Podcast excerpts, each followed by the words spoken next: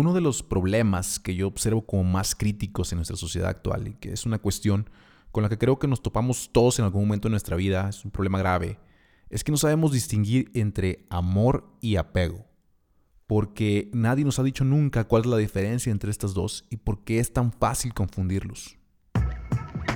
Me llamo Eric Rodas y este podcast se llama La vida no vale nada, en homenaje a la ciudad donde nunca nací pero desperté. No me gusta estudiar, me gusta aprender. Por eso solo tengo un título académico y un montón de certificados en un montón de madres que no tienen nada que ver entre sí. Cuestiono todo sin juzgar nada. Ayudo personas y no soy coach. Empodero seres, no soy motivador. Y creo contenido en internet, pero no soy influencer. Por eso fundé Despierta, para compartir mi filosofía de vida en redes sociales, conferencias, charlas, consultas y en este podcast, que no es un producto, es un instrumento de búsqueda y de crítica.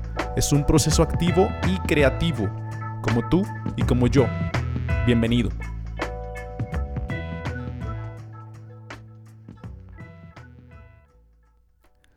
El apego y el amor parecen lo mismo para una persona que no está despierta parecen cosas similares, pero no lo son. A veces la gente piensa que vienen juntos, como que vinieran en el mismo empaque, como que hubiera cierta línea, cierta frontera, que si se cruza, el amor se transforma en apego. Pero la verdad es que no es así, no es así, el amor nunca se va a convertir en apego porque no son dos cosas que transcurran por la misma vía, no, no, no conducen sobre la misma carretera. Incluso el odio se parece más al amor porque en realidad el amor es la misma energía que el odio, solo que dispuesta hacia el lado contrario, ¿no? El odio vemos que se puede llegar a transformar en amor. Solamente basta voltear la dirección hacia donde se detona la energía para que cambie de una cosa a otra. Pero el apego no es así, el apego no es amor, ni proviene del amor, ni no tiene nada que ver con el amor. Al contrario, es el peor enemigo que uno se puede encontrar cuando quiere uno disfrutar del amor verdadero. El truco de este enemigo es que se oculta disfrazándose de amor. Toma la apariencia del amor. Es, es triste porque el apego en realidad es un veneno para todas las relaciones. El apego es una toxina cuyo principal agente dañino es la posesividad.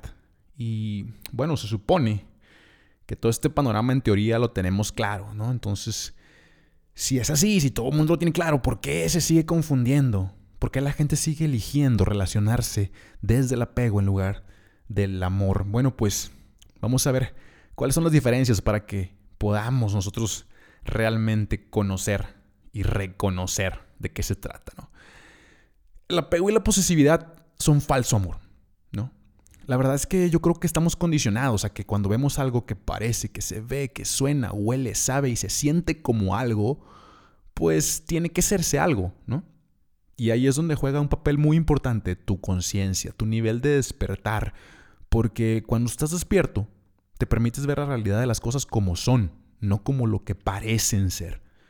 Y entonces aquellos que no viven conscientemente, pues no son capaces de identificar nunca la realidad del apego cuando están en ella. Incluso, hijo, la verdad sería mejor el odio, porque el odio cuando menos es auténtico, ¿no? No es algo que está disfrazado. Y bueno, en algún momento se podría convertir en amor, pero la posesividad y el apego, esos nunca se van a poder transformar en amor porque su naturaleza es diferente, es incompatible. Eh, sustancialmente están compuestos de diferente energía. No hay chance de que cambies la dirección y entonces transformes apego en amor. Eso no, no, pasa ni pasará nunca. Eh, sabemos que el amor es una entrega incondicional. ¿Pero por qué? ¿Por qué es así?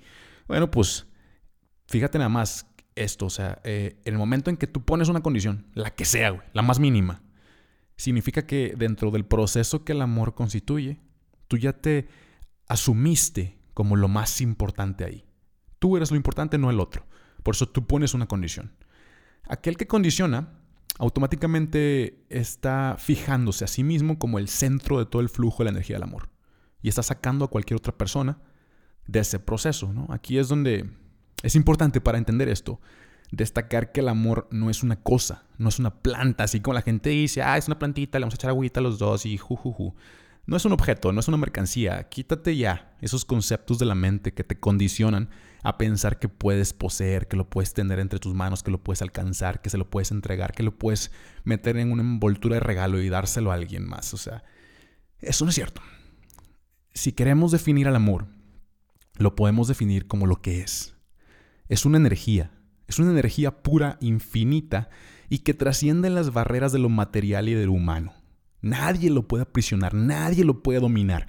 El amor es una energía tan sagrada y tan vasta que puede ser expresada en todas las formas que te puedas imaginar eh, y las que no te puedas imaginar también.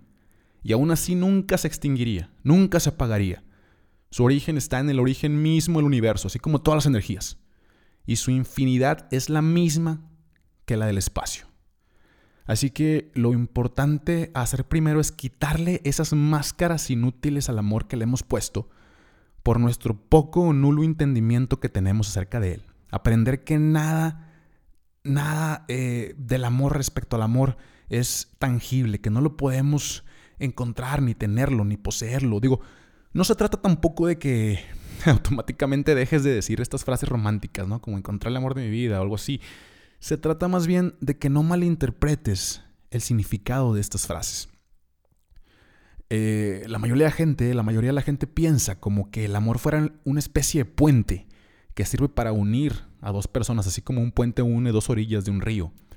Que el amor es como un producto, un tercer producto que nace entre dos sujetos que se aman, como, como un hijo que surge del encuentro de los, de los amantes y que ahora se convierte en este producto nuevo que los une y que hay que cuidarlo y que hay que eh, el amor no puede ser el puente, porque en esta analogía el amor es el río. Es el río que mientras va fluyendo, va dando forma a las orillas, las va uniendo, pero no los va uniendo en un punto inamovible como lo haría un puente, sino que las va uniendo a través de su flujo constante, a través de este proceso que de manera natural, de manera original, vincula las dos orillas de cada uno de sus lados. ¿no? Este flujo del amor va creando una nueva realidad, un nuevo mundo, un mundo donde no pueden existir dos mundos separados, no son, no son dos los que se aman, es el amor. El amor que, por cierto, no tiene ninguna responsabilidad, ninguna carga. O sea, no es que sea su trabajo mantener unidas a las orillas, simplemente las va creando. Va creando a su paso esta nueva realidad, fundiendo ambos lados en este río del amor desaparece eso de tú y yo, o sea, no son dos integrantes a, las, eh, a los que se les suma el amor como un tercer participante. Es el amor fluyendo y fundiendo dos realidades para crear una sola realidad. Estos conceptos tú, yo, dejan de ser sujetos en el amor. Son solamente dos formas de llamar a un mismo evento, ¿no? Dos miradas que lo contemplan y lo conocen mientras sucede, ¿no? Porque aparte lo crean, lo configuran de manera mutua e interdependiente. El amor es así, el amor convierte al otro en el fin. El amor se trata del otro, no se trata de ti. Te dice fúndete, fúndete con el otro en un fenómeno, en un proceso infinito. El apego te dice lo contrario, te dice tú eres el fin, te dice se trata de ti, posee, utiliza, porque tú eres el centro de, toda esa energía. Y, y, cuando comienzas a creer que tú eres el centro, pues el otro se convierte nada más en un medio, se convierte como en algo que utilizas, que explotas para encontrar satisfacción personal, gratificación individual. Y pues bueno, esto pasa porque tienes un poco en desarrollo, la verdad, de tu capacidad para conocer y disfrutar del amor por ti mismo. Y evidentemente la única manera en la que tú puedes eh, experimentar algo parecido es a través de otra persona, utilizando como instrumento a otro. Y en realidad eh, es lo que mucha gente hace. Mucha gente hace esto y no solamente porque no sepa del amor, sino porque en realidad hasta le tiene miedo al amor.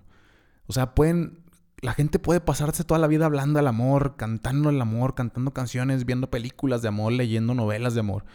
Pero en el fondo la verdad están llenos de miedo de que un día les toque entrar en ese proceso porque le temen a ser arrastrados por la corriente de ese río, porque esta corriente te cambia completamente, güey. O sea, te, te transforma completamente y la gente le tiene miedo al cambio. La gente siempre le tiene miedo al movimiento, a que las cosas sean diferentes, porque así es el aferramiento, ¿no? Así como la gente le tiene miedo a la muerte, le tiene miedo al amor. Pero el amor no tiene nada que ver con el miedo. Es todo lo contrario. El amor eh, trae toda la belleza y toda la tranquilidad de la confianza. El amor nunca vive asaltado por dudas continuas. El amor, el amor te dice, déjate poseer por el otro. El apego te dice, posee al otro. El amor te dice, disuélvete en el otro, sé uno con él. Y el apego te dice, haz que el otro se te entregue, fuérzalo a que se vuelva tuyo, gobiernalo, no permitas que actúe libremente. Limita la libertad del otro, quítale hasta la vida para que lo conviertas en una sombra nada más. Así es, el apego y la posesividad quitan la vida, matan al otro. Contrario a esto, el amor le da vida al otro, ¿no? Tristemente, las parejas hoy se están quitando vida. Vemos esposos que se van matando poco a poco sin darse cuenta y al final convierten su matrimonio en un show de dos cadáveres que terminan jugando este juego del apego. ¿no? Y, tiene que ver con el miedo, por, porque, porque pues el apego alimenta el miedo, el amor, el amor es al revés, el amor desaparece el miedo. Cuando, cuanto más se ama, menos temores se tiene. Tratándose el apego es al revés, cuanto más crece el apego, más crece el miedo, ¿no? En ese momento en cuando comienzas a poseer al otro, comienzas a tener miedo.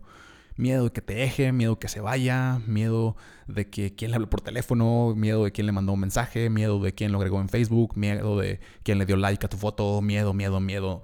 Las dudas siempre están ahí, ¿no? Al acecho, rondándote la mente todo el tiempo.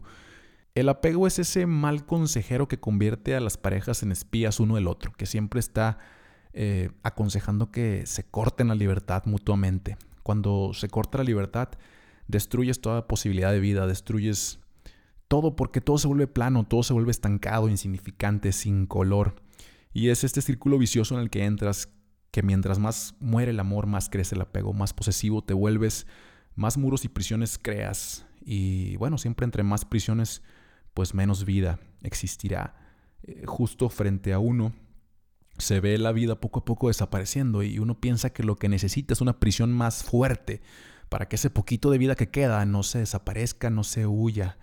Y empieza a aplicar estos métodos sutiles como los celos, la posesividad, a tal grado que hay que hacer parecer al otro eh, un objeto, una cosa, una mercancía más bien, porque una cosa puede ser poseída más fácilmente que una persona. Y el resultado al final siempre es el mismo, frustración, porque pues evidentemente nunca fue amor real. Y el amor falso siempre resultará en frustración. A la gente hoy se le hace muy fácil como que aplicarle el término amor a cualquier cosa y por eso dice que está enamorada de sus cosas, está enamorada de su coche, de su casa, de sus cuadros, de sus muebles, de su ropa, de sus zapatos. Eh, creen que eso es amor, ¿no? Creen que es amor, pero es apego porque ninguna de las cosas que aman pueden decidir marcharse nunca, no tienen esa opción, no tienen esa posibilidad. Y cuando no hay posibilidad de irse, pues no hay posibilidad de que te rompan el ego y no hay posibilidad de que te hieran, ¿no? Pero con una persona sí hay posibilidad. Entonces, ¿qué es lo que pasa? Que cuando quieres evitar que esa herida suceda, lo que haces es herir primero y hieres lo vivo con la posesividad. Lo matas, lo conviertes en una cosa. Matas a tu esposa, a tu hijo, a tu marido, porque los quieres volver un mueble, ¿no? Y ahí está la desgracia más grande del apego. Porque uno siempre quiere amar a una persona, no quiere amar una cosa, porque una cosa no te puede responder al amor, ¿no? ¿Cómo te va a devolver un abrazo una, un cadáver de esposa? ¿Cómo te va a devolver un beso un marido muerto, ¿no? Como, como un ser amado siempre va a responder cuando tiene absoluta libertad, cuando tiene vida, porque la vida es libertad. Pero la libertad es algo que nunca se va a permitir quien no ama. Quien solo conoce el apego no permite libertades. El amor es libre, el amor no es posesivo. El amor no es posesivo porque no puede ser poseído. Es una fuerza vital tan grande, una fuerza tan infinita y nosotros somos tan pequeñitos en comparación que la verdad se vuelve imposible poseerlo. Y bueno, aquí hay que entender una cosa, que con el amor eh, no se puede entender nada porque el amor no se puede estudiar, es un, no es un objeto de estudio, no, no, se puede tener, no se puede apropiar, no se puede conseguir, no es un concepto, no es un concepto que se pueda transferir. Eh, es una energía y dentro de la energía únicamente se puede fluir. Eh, las fórmulas mágicas para el amor no existen, a pesar de que te quieran vender un chingo de fórmulas para conocer el amor? La verdad es que el camino solo es uno. Si quieres conocer el amor, tienes que ser el amor. Aquí bastantes despiertos, bastantes sabios ya han hablado de esto. Y sobre todo, por ejemplo, cuando un despierto como Jesús dijo esta frase de Dios es amor, ¿no?